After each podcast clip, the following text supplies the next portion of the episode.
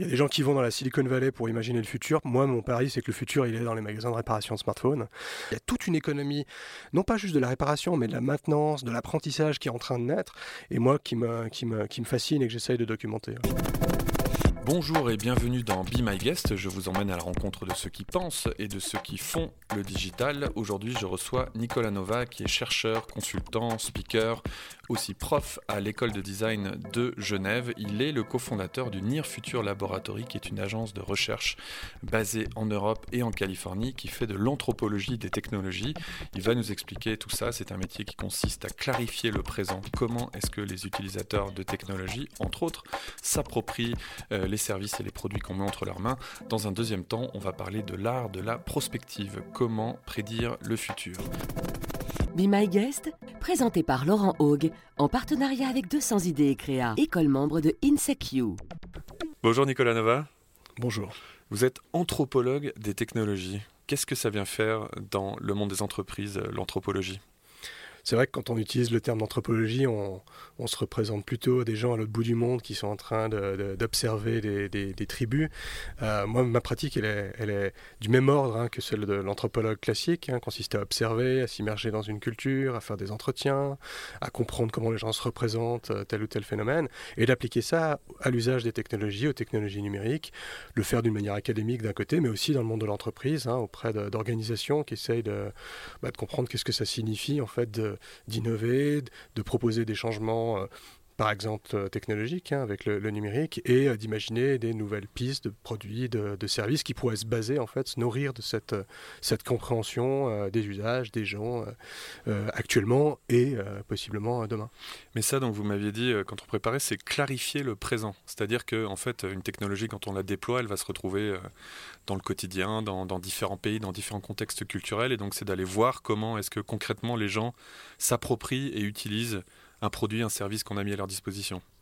C'est vrai que quand on, enfin, quand on est sollicité, hein, comme moi et mes, collègues, euh, pour euh, justement essayer d'aider à faire comprendre de quoi sera fait le futur, une première étape, c'est d'essayer de, de saisir justement les usages actuels, les détournements, les manières très euh, normales d'utiliser les technologies et les manières complètement euh, bizarres et étranges, et d'utiliser cette, euh, cette, connaissance en fait pour bah, élaborer des, scénarios possibles hein, sur bah, des possibilités faciles à, court terme à, imaginer, d'autres qui pourraient être une compréhension des freins à certaines innovations technologiques, et au, final bah, aider sur cette clarification d'aujourd'hui à, à imaginer demain.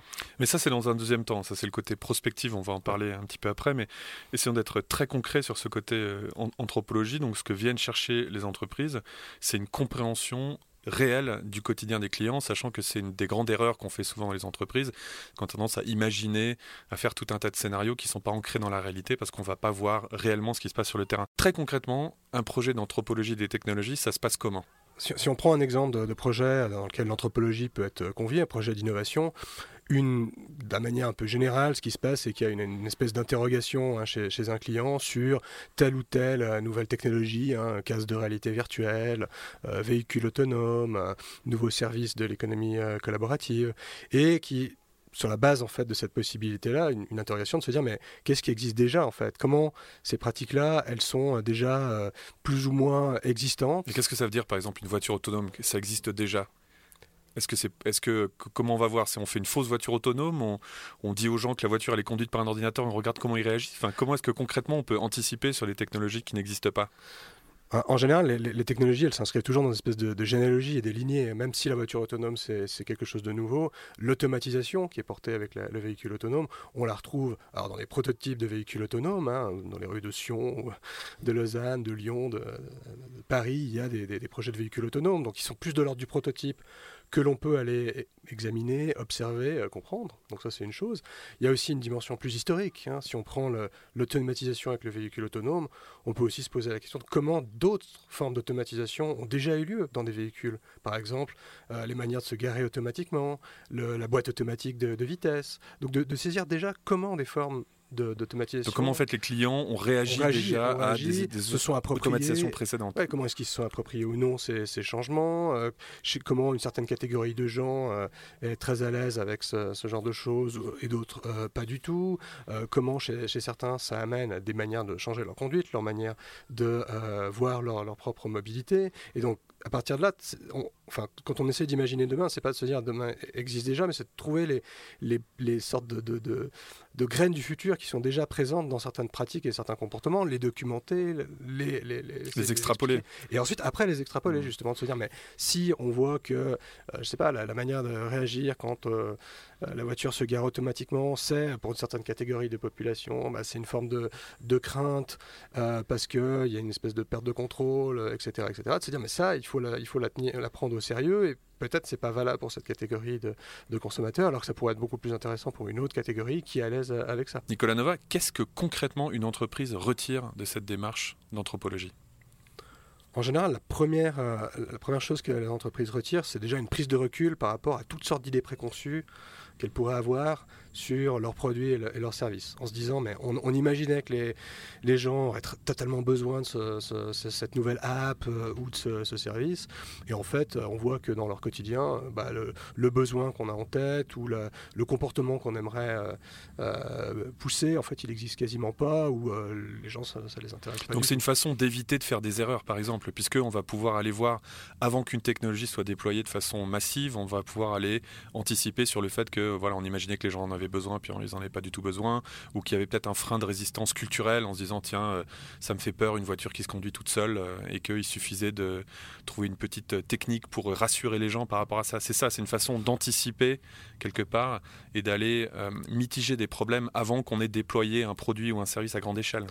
Bah, je dirais que ça, permet d'une, sur un, premier plan de, justement de se garder de ce, ce genre d'erreur en, en rendant beaucoup plus euh, tangible et, humain finalement euh, le, consommateur à qui ça s'adresse, contrairement à toutes sortes d'idées préconçues et qui relèvent parfois de la, fiction.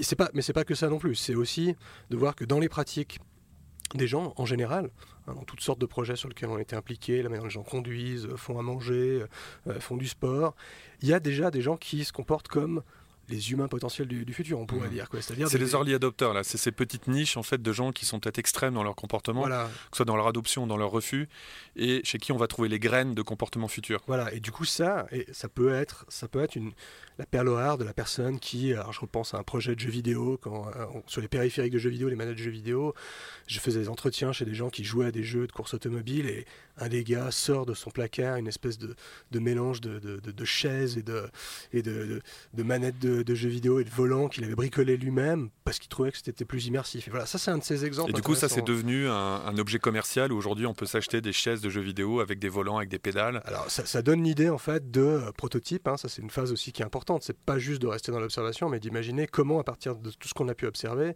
on peut imaginer des, euh, bah, des prototypes de produits, mmh. de, de, services qui soient basés en fait sur ces, ces besoins latents qu'on a pu identifier chez, euh, chez, chez, des gens. Alors c'est, ça marche pas toujours, hein, parce que parfois évidemment ce qui vous est proposé peut être complètement étrange et hallucinant, mais c'est ça aussi qui est, qui est surprenant, qui est pas juste de, de, venir battre en brèche des, préconceptions, mais de se laisser surprendre par des possibilités euh, nouvelles.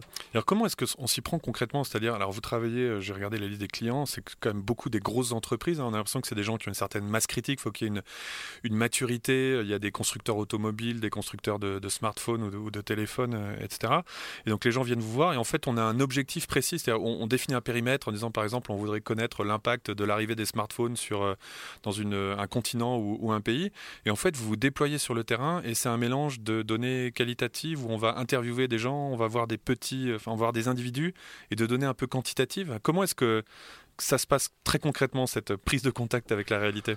Bah, si on prend l'exemple d'un projet assez, euh, assez concret, hein, maintenant qui, qui, date de quelques années, mais qui était celui plutôt sur la, le nouveau rapport à l'automobile, hein, donc pour un, constructeur français euh, euh, automobile, il y a toujours une, espèce de, vague idée générale au début, hein, c'est-à-dire les nouvelles manières de se représenter euh, la conduite, la, mobilité.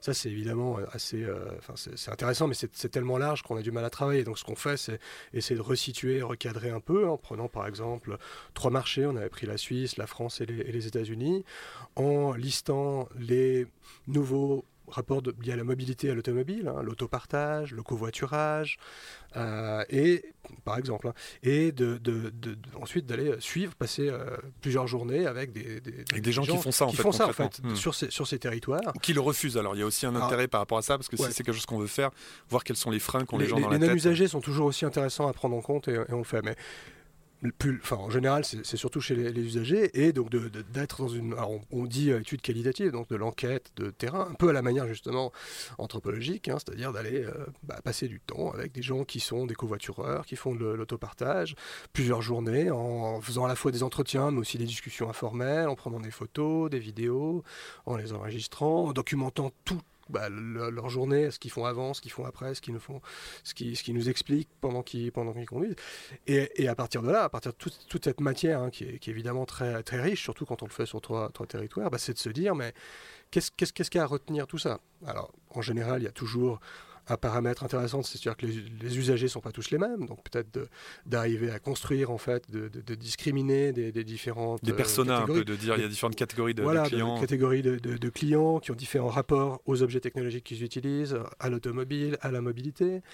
Ensuite, chose très basique aussi, les, problèmes qu'ils rencontrent, les, les, écueils euh, courants qu'ils rencontrent, mais également les, pas les détournements, mais leur manière de résoudre ces problèmes par eux-mêmes. Alors ça peut être parfois technologique avec une autre app, avec, euh, en faisant appel à quelqu'un d'autre euh, qui n'est pas du tout censé les aider, mais qui pourrait les aider.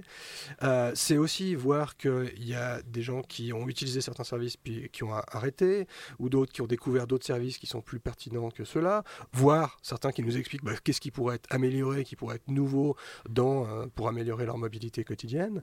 Et à partir de tout cet ensemble, bah, non pas de s'arrêter là en faisant une, grande thèse d'anthropologie, mais plutôt de se dire mais comment à partir de ce matériau on arrive à convaincre le, client qui a pas non un seul scénario, c'est-à-dire la mobilité de demain, c'est euh, les SUV euh, dans les véhicules autonomes, mais c'est qu'il y a peut-être Hein, plusieurs scénarios, plusieurs options qui euh, bah, sont pertinentes sur certains territoires, hein, peut-être plus facile en Suisse et euh, en France qu'aux États-Unis ou, vice-versa, et donc d'arriver à, nuancer, ou à, c'est pas complexifier, mais et à montrer qu'il y, a, différentes voies possibles, qu'elles ne sont pas toutes égales mmh. et qu'il faut se garder d'une solution unique. Et vous êtes beaucoup intéressé à, l'échec, aux, échecs technologiques, vous avez fait un, bouquin là-dessus. justement, est-ce que c'est ça une des sources principales d'échecs, c'est qu'on imagine un produit dans un bureau et puis euh, on le confronte à la réalité et personne n'en a besoin. En fait, ce que vous faites, c'est vraiment d'essayer d'éviter ces échecs quelque part. Bah, parmi les, justement les, les, raisons des échecs, hein, et surtout les, échecs répétés qui, qui, qui m'ont euh, intéressé. Par exemple, le frigo intelligent. Ouais, hein, voilà, le frigo intelligent. Le marronnier du monde de la technologie qui revient tout le temps et qui ne, pourtant ne se matérialise jamais. E-, exactement. C'est quoi les raisons de ces échecs alors? Bah, Il y, a plusieurs raisons. Hein. Il, peut y avoir une raison euh, technologique qui fait que la, maturité de la technique ne, marche pas. C'est trop cher, ça marche pas. Le truc euh, classique.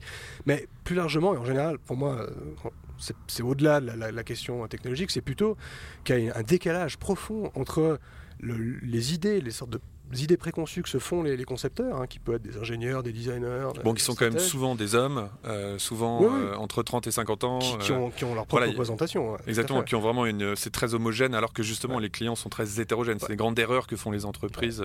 Et donc un décalage entre cette vision de des gens qui vont utiliser leurs produits et euh, la réalité des pratiques qui est euh, à, des, années-lumière. Enfin, je me rappelle de projets justement de, de, frigos intelligents qui pouvaient automatiquement être réassortis.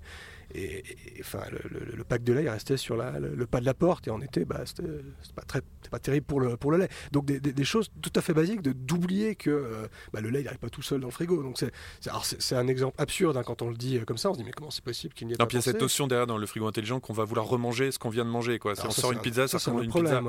Voilà, alors que c'est pas du tout comme ça qu'on vit. Euh. Donc il y a toutes sortes de grandes idées comme ça qui sont véhiculées. Hein. Je, pense tout ce qui tourne autour de ce qui va rendre la vie plus facile et l'automatisation. Hein, le frigo qui va faire les courses à notre place, euh, la, smart home qui va, euh, je sais pas, gérer la température à notre place, et qui, quand on regarde les, pratiques des gens, bah, d'un côté il y a une grande envie de se décharger de, tâches et d'activités que, les, gens n'ont pas envie de faire donc tout content d'avoir le frigo qui fait les courses à leur place, mais après un décalage avec le fait que quand une machine fait la chose à votre place, bah, elle la fait pas de la même manière que vous souhaitez, et du coup, bah, c'est pas la, bonne température. Hein. Les projets de smart home, ça c'est fantastique hein, sur les questions de domotique et de régulation de température avec des, des gens dans des couples et des familles qui s'engueulent parce que le système bah, est régulé par rapport à un certain genre de relation à la température, puis ça ne plaît pas du tout aux autres personnes dans le, dans le couple. Alors c'est ça que je trouve intéressant, c'est ce facteur humain finalement. Ouais, c'est ce facteur humain qui est parfois lié à des non prises en compte de phénomènes qui peuvent être totalement euh, culturels, qui peuvent être la, marotte personnelle des personnes, etc.. Et donc ça, ça, se déconstruit en fait en essayant de, bah, de s'intéresser à bah, qu'est-ce qui fait le, quotidien des gens et Vous sortez les gens de leur bulle en fait, et c'est vrai vrai qu'on voit qu'il y a un espèce de fantasme euh, théorique euh, par rapport à la technologie. Là, je disais tout à l'heure une news sur le fait qu'il y avait de la fraude au vomi dans les voitures Uber, donc des chauffeurs qui prennent des fausses photos et qui ensuite euh, font une, charge extra sur le, client. et donc c'est un truc clair que quand on design Uber, on n'imagine pas qu'un jour y aura un problème avec des chauffeurs qui font de la fraude au vomi. Mmh. On n'imaginera pas que les chauffeurs se déloquent tous de l'app pour faire monter les prix et qu'ils reviennent quand il y a le multiplicateur qui est actif. Enfin voilà, c'est ce facteur humain qui vient toujours un peu contrecarrer les plans euh, qu'on fait dans un bureau dans la Silicon Valley où on pense que le, client est une seule type de personne euh, très homogène euh, à qui on va pouvoir donner n'importe quoi et qui vont faire ce qu'on mm. leur demande. Quoi. Et qui, et qui, qui est intéressant parce que nous, de, plus en plus dans des, dans, des, des, mandats, des missions sur lesquelles on a amené à travailler, on nous sollicite aussi pour anticiper les problèmes et les détournements de certaines technologies. Hein, par exemple, je, me rappelle, j'ai fait une, longue enquête, de hein, trois ans sur les usages du, smartphone, dans lequel j'ai vu toutes sortes de détournements, et notamment sur les, les, applications qui servent à, compter des pas en fait, hein, parce que dans certains pays euh, on peut avoir un rabais avec l'assurance. Et j'ai vu des gens qui avaient une espèce de dispositif qui, qui secouait le, smartphone pour faire croire en fait que la personne marchait, marchait beaucoup. vous mettez le Fitbit sur le, le collier du chat. Ouais, c'est ça. ça c'est une autre option. Donc, donc de document, j'aime bien documenter ces, ces cas-là pour aussi nous, en servir ensuite mm. pour pouvoir justement anticiper. Alors je sais pas si c'est le, le, le, faux vomi hein, des Goonies ou de, ou de, Uber ou, euh, ou euh, toutes sortes de choses. Et donc de, de montrer aussi qu'on peut, on peut anticiper et voir qu'il va y avoir des mauvais usages de certaines technologies qui peuvent être euh, potentiellement mmh. euh, rédhibitoires. C'est la phrase de William Gibson hein, qui est très connue dans, votre métier, dans le mien. Euh, le futur est déjà là, il n'est pas distribué de façon uniforme. Et donc, c'est cette idée que ce que vous faites, c'est que vous allez chercher ces poches de futur. Moi, il y a un exemple qui m'a toujours beaucoup frappé, c'est dans les années 90. on se moquait beaucoup des touristes japonais parce qu'on disait ils descendent du bus, ils mitraillent de photos, ils remontent dans leur bus. Et puis aujourd'hui, on voit que tout le monde. On est tous des touristes japonais. Exactement, on est tous des touristes japonais. Finalement, on s'est moqué d'eux en se disant ils sont bizarres. Et en fait, c'est juste que eux avaient accès à la technologie avant nous parce qu'ils avaient déjà des appareils numériques et déjà des, la possibilité de faire des photos pas trop chères. Et du coup, apparemment, quand on mélange un humain avec un appareil photo euh, un peu cheap, c'est ce qui se passe. Euh, donc finalement c'était des, early adopters. Je sais pas comment ça se traduit en français, mais c'était pas des, gens euh, bizarres. On les a pris pour des gens bizarres, mais c'était juste qu'ils étaient un peu en avance sur nous. Si maintenant on vient à ce deuxième métier, donc il y a le côté anthropologue, vraiment clarifier le présent, et il y a le côté prospectiviste, hein, qui consiste à anticiper les, les usages de demain. Alors ça, en quoi ça consiste? Et si on prend par exemple un, projet très concret, c'est ce catalogue que vous avez fait pour euh, Ikea. Alors, la, prospective, hein, c'est l'idée de, non pas de prédire le futur, mais plutôt de, de, proposer un ensemble de scénarios qui euh, permettent de réfléchir, de discuter, de débattre de, euh, bah, des, possibilités. Alors ça euh, c'est une grande différence avec les futuristes justement. Il y a pas mal de, de, futuristes qui arrivent en vous donnant des, des futurs. en général, il y en a un seul. En général, il y en a un seul. Voilà, exactement. Il y en a un seul. On vous dit en 2025, il va se passer ça, etc., etc. Bon, ce que vous faites, vous, c'est pas du tout ça. Ce que vous, vous n'êtes pas affirmatif, mais vous dites devant nous, si on extrapole un petit peu ces fameux mmh. signaux qu'on a regardés dans ce premier pas un peu anthropologique, c'est qu'il peut se passer différents sous telle condition, sous telle condition, il peut se passer ça, sous telle condition, il peut se passer ça, et du coup d'avoir un petit peu plus d'humilité euh, devant le fait que le changement, bah, c'est difficile à, à, Et là, ce que ça va donner pour une entreprise, ça va lui dire euh, peut-être des, ça va lui donner comme ça des signaux qu'il faut observer, qui vont lui permettre ensuite d'adapter sa stratégie en fonction de ce qui se passe. Mais si on revient concrètement euh, à ce catalogue Ikea, par exemple, est-ce que vous pouvez nous dire ce que c'était concrètement ce projet? Alors, avec Ikea, là, qui, qui nous avait sollicité sur euh, travailler sur la place des objets connectés dans la, sphère domestique, hein, dans l'intérieur de la, maison. Euh, ce qu'on a fait, c'est utiliser ce genre de, démarche prospective hein, avec une logique, on, appelle ça design fiction, hein, donc de, proposer des scénarios qui matérialisent ces changements euh, technologiques ou autres et le faire en, étant le plus proche possible de la manière de les représenter. Donc ce qu'on a fait, c'était le, catalogue euh, d'IKEA dans, dans 5 ans. Hein. Hein, dans ces démarches de design fiction, on produit des catalogues, des manuels d'objets qui n'existent pas encore, euh, des vidéos qui montrent les usages et justement ce qui ne marche pas avec certaines, certaines technologies. Là, comme c'était IKEA, bah, c'était évidemment parfait d'utiliser le format du, catalogue et de mettre en fait dedans toutes sortes de, services, de prendre toute la gamme hein, d'objets classiques euh, IKEA et d'imaginer avec eux, hein, on a fait ça à, Stockholm, euh, d'imaginer avec eux comment un lit, comment une, euh, une bibliothèque. Comment est-ce qu'ils vendraient un, lit connecté Comment, comment il, serait, il serait vendu Quel genre de service il y aurait quels, quels, seraient les prix Alors et, évidemment, c'est pas forcément ça qu'il y aura en, 2025, mais c'est plutôt de mais passer. ça permet de réfléchir en fait. Ouais, en passant par la fin, en se disant, mais je sais qu'Amazon fait ce genre de démarche aussi, en, en forçant pour l'évolution des, des, produits Amazon, en disant, mais quel sera le press release Quels seront les euh, retours des clients positifs, négatifs, plus ou moins hmm. positifs, plus ou moins négatifs Alors, par exemple, dans, le catalogue IKEA que vous aviez fait, il y, avait quoi avec des objets connectés Si on prend, bon, on prend l'exemple de la bibliothèque, par exemple, qui est, l'exemple assez, euh, assez, assez facile d'imaginer. Bah, une bibliothèque, c'est un ensemble de, livres. Les livres se dématérialisent, donc il y en a une partie dans le cloud. Donc IKEA développe un service de, bah, de, cloud. Qu'est-ce que ça veut dire quand IKEA développe un service de cloud? Ils ne l'ont pas fait, mais ils pourraient le, faire avec, euh, par exemple, une sauvegarde des ouvrages qui sont disponibles, un accès à d'autres hein, qui seraient euh, plutôt sur un mode d'abonnement pour pouvoir accéder comme à une bibliothèque euh, partagée. Mais donc c'est quoi? C'est, Concrètement, c'est un meuble avec un écran ah, Alors dans notre catalogue, c'est, juste un, meuble avec le prix IKEA et un petit descriptif.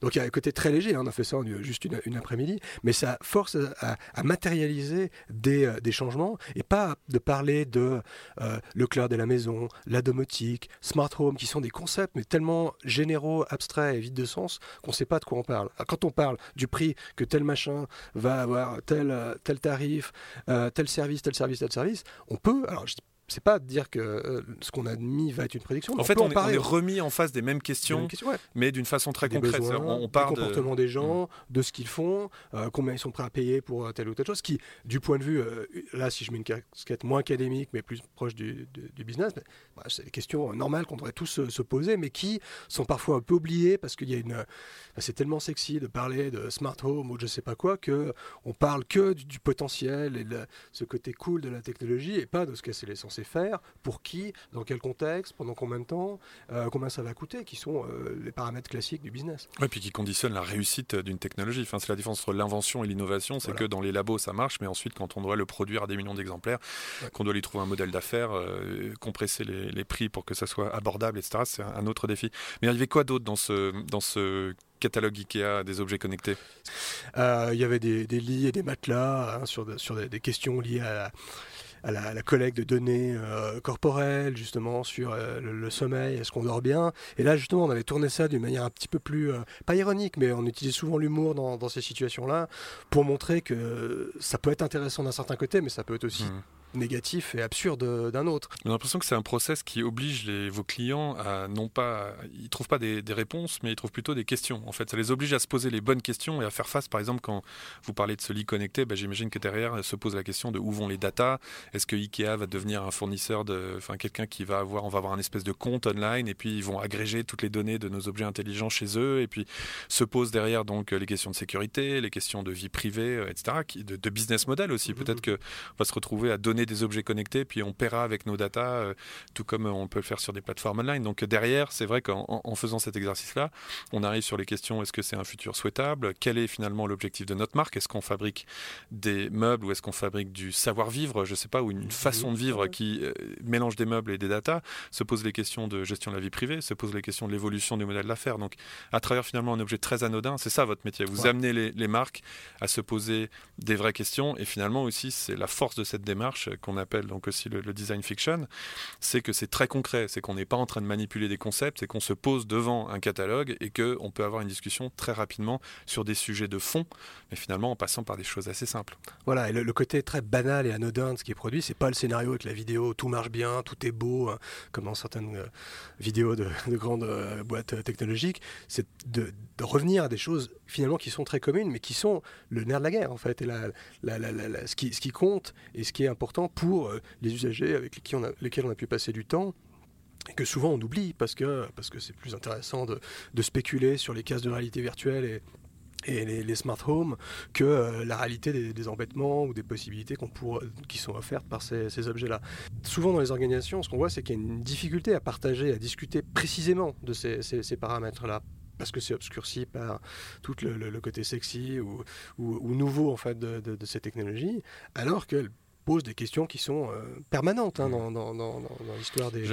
quand euh, j'avais fait l'interview avec Fabienne Le Tadic de, de SIGPA, elle nous disait mais finalement personne n'aime écouter les clients dans les entreprises parce que c'est que des emmerdes. Ah, bah Et c'est un peu ça, c'est que dès qu'on regarde la réalité d'une technologie, on se rend compte qu'il y a des gens qui voient pas bien, il y a des gens qui comprennent rien. Euh, et c'est vrai que a, ça peut être très frustrant, alors que c'est probablement là un des grands facteurs de réussite d'une technologie, quand, là, quand elle arrive à être utilisée par beaucoup de monde, à mmh. survivre dans, beaucoup de contextes, etc.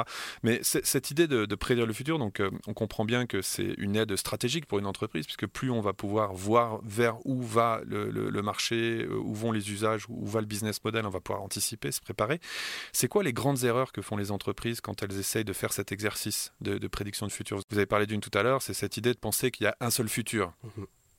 Ah, le, le, monofutur, hein, ça c'est le, problème classique. Hein, moi je vois, régulièrement dans les conférences hein, liées à la, prospective ou futurologie. Bon, c'en est, un, mais il y en a d'autres qui me semblent encore plus, euh, encore plus euh, manifestes.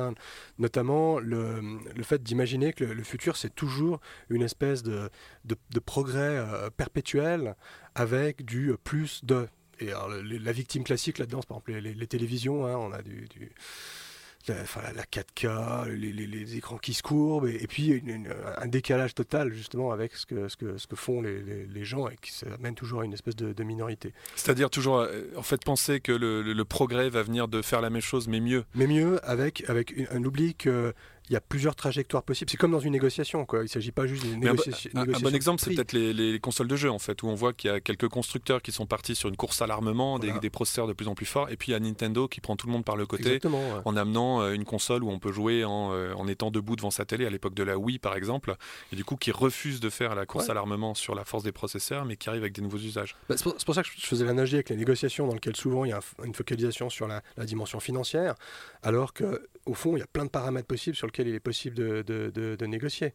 Et du coup, d'imaginer qu'il n'y a pas un seul futur possible qui est plus dans la course aux armements euh, technologiques, mais qui a toute une dimension qualitative. On peut imaginer d'autres choses. Au lieu d'être, dans le cas du jeu vidéo, au lieu toujours d'être avec des, une, une, représentation visuelle la plus parfaite possible, la plus proche de la, réalité, on peut utiliser les gestes. On peut aussi imaginer bah, le, le, le, complément qu'il y a entre un, objet mobile comme le smartphone et puis ce qui apparaît à l'écran. Euh, de ce que fait Nintendo aujourd'hui avec les, les, des objets en carton, en fait. c'est quand même fascinant de voir. Mmh. les amiibo d'ailleurs des, objets physiques qu'on dans les jeux. Encore les objets physiques, c'est la, il y a un côté euh, industrialisé, mais de se dire aujourd'hui qu'une marque comme Nintendo aussi euh, euh, riche et optimale et proche des technologies, pour innover, va faire des choses avec des bouts de carton. Mm. Et ça marche et c'est fantastique. Enfin, c'est une manière de créer des nouveaux périphériques avec des, des, objets en carton.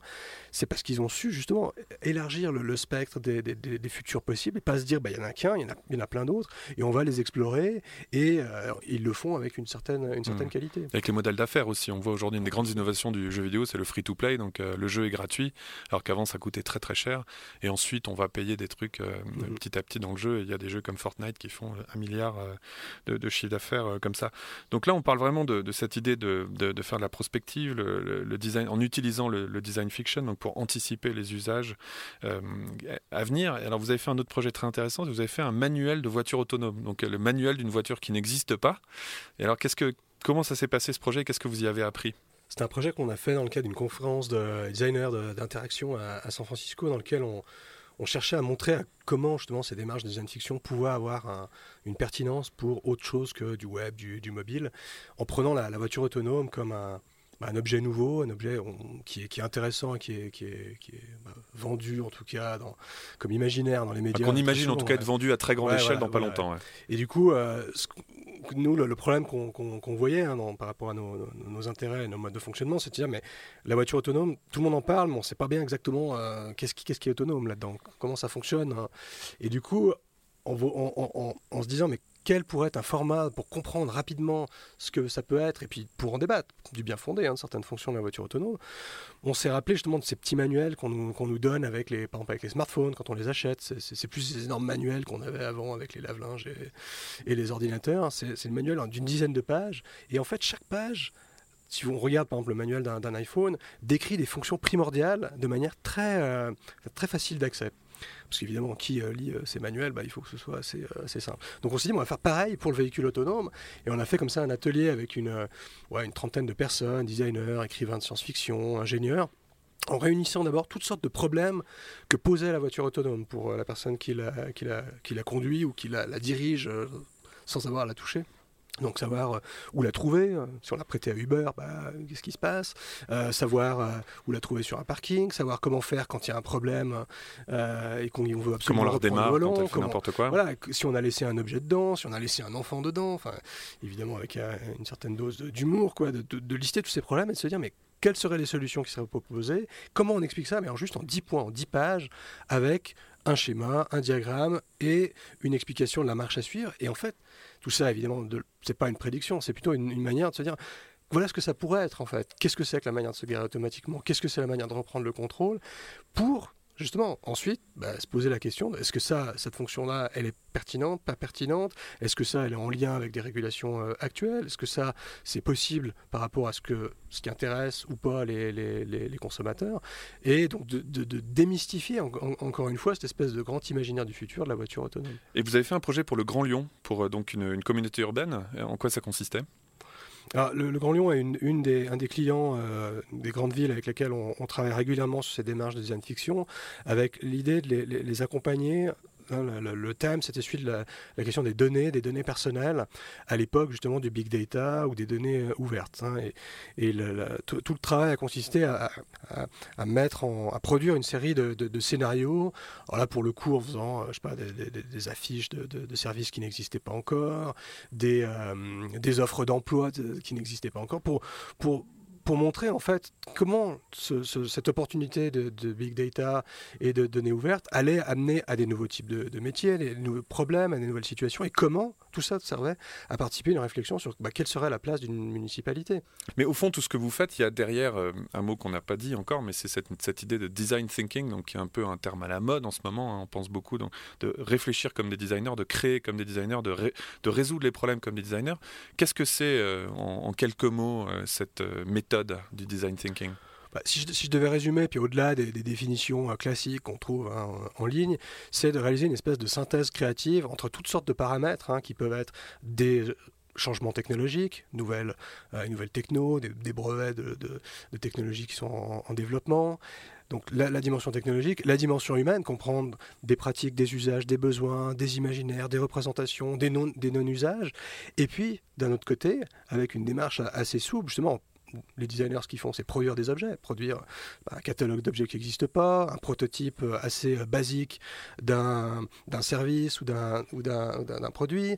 Donc de, rapidement mettre en forme finalement des scénarios qui émergent en fait du croisement de ces opportunités technologiques, ces changements dans la société, ces pratiques humaines, et de montrer qu'est-ce que ça pourrait donner en, le mettant en forme sous la, sous une forme qu'on réinvente à chaque fois. Évidemment, avec Ikea, on a fait un catalogue. Avec Le Grand Lion, c'était plutôt une espèce de, passage en vue de scénario possible. Avec euh, le, constructeur automobile, on a fait euh, plutôt des, mm, des, mini-manuels hein, de, véhicules autonomes. Et donc, de, repenser, en fait, par la fin, ce que font les designers, c'est bah, de créer un objet final. Mais cet objet, la différence avec le design plus classique, hein, c'est qu'il sert à faire réfléchir, il sert à anticiper les problèmes et à réfléchir à sa propre stratégie. Où sont vos antennes en ce moment? C'est quoi les choses qui vous intéressent euh, Parce que pour euh, vous connaître depuis longtemps, vous êtes toujours euh, dans les, là où on vous attend pas. Donc il y a eu un livre sur le reggae 8 bits, hein, les gens qui faisaient du reggae avec des Game Boy. Il y a eu une, thèse, vous étiez dans, dans, des îles là où il y a quelqu'un qui a étudié l'arrivée des smartphones sur un tout petit territoire comme ça où d'un seul coup on a dû intégrer cette technologie en, quelques années. où sont vos antennes en ce moment? C'est quoi les choses qui vous intéressent, les thèmes qui vous intéressent?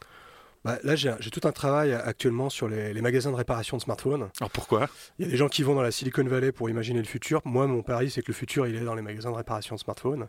Parce qu'une grande partie de notre relation aux technologies, elle est basée sur le fait que bah, ça ne marche pas toujours.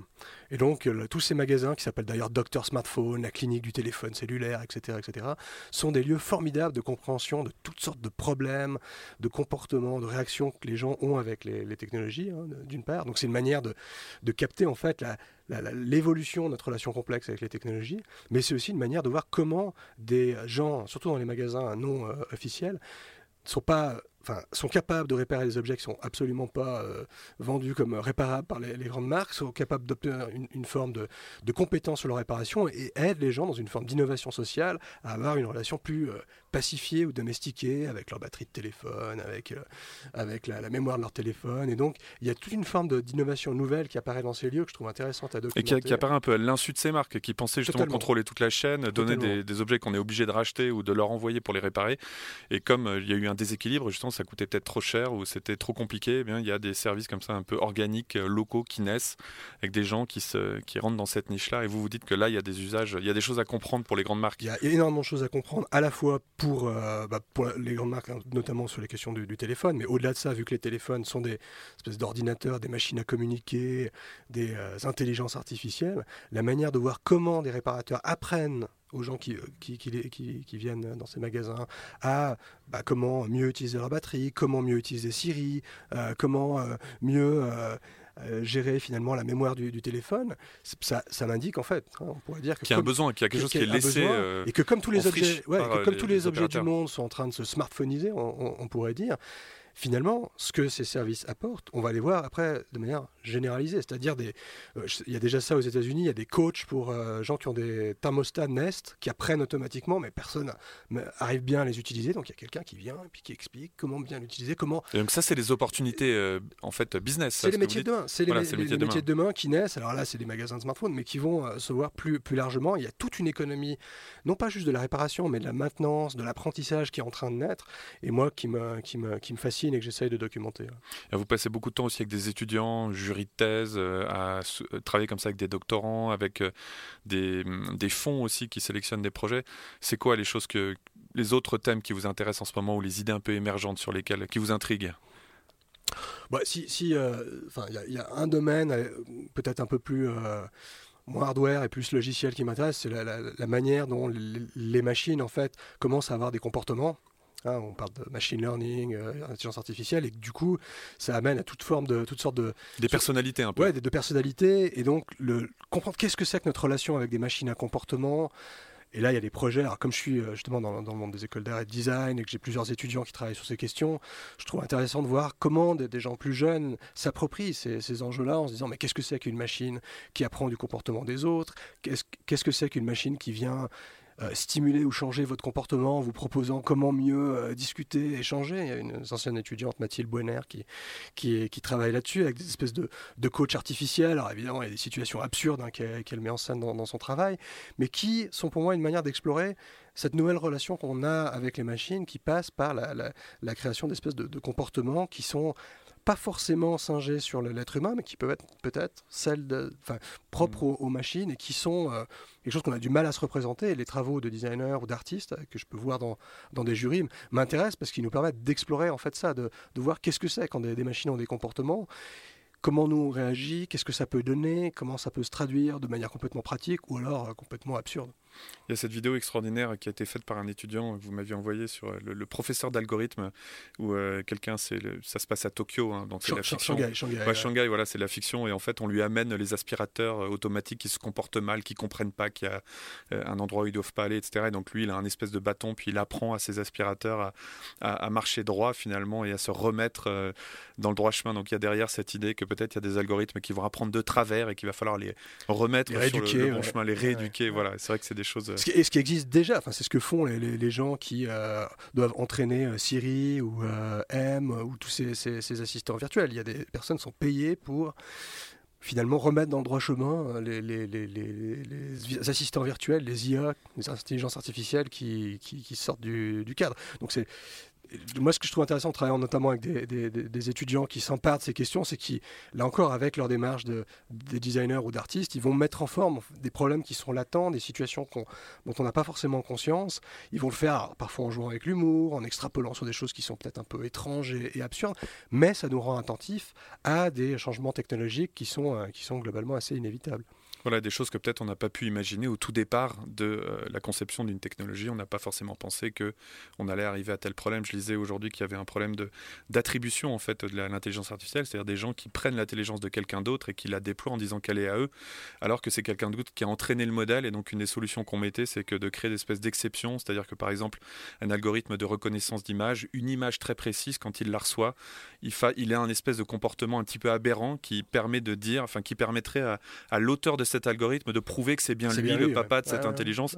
Et au cas où cela fait piquer, en fait, qu'il ait une espèce de clé magique comme ça où il pourrait prouver que quelqu'un lui a piqué son algorithme. Voilà, j'imagine que le vol d'algorithme, c'est pas forcément quelque chose qu'on a imaginé mmh. il y a 20 ans quand euh, on a commencé à travailler sur euh, l'intelligence artificielle euh, de façon aussi massive. Merci Nicolas Nova. Merci.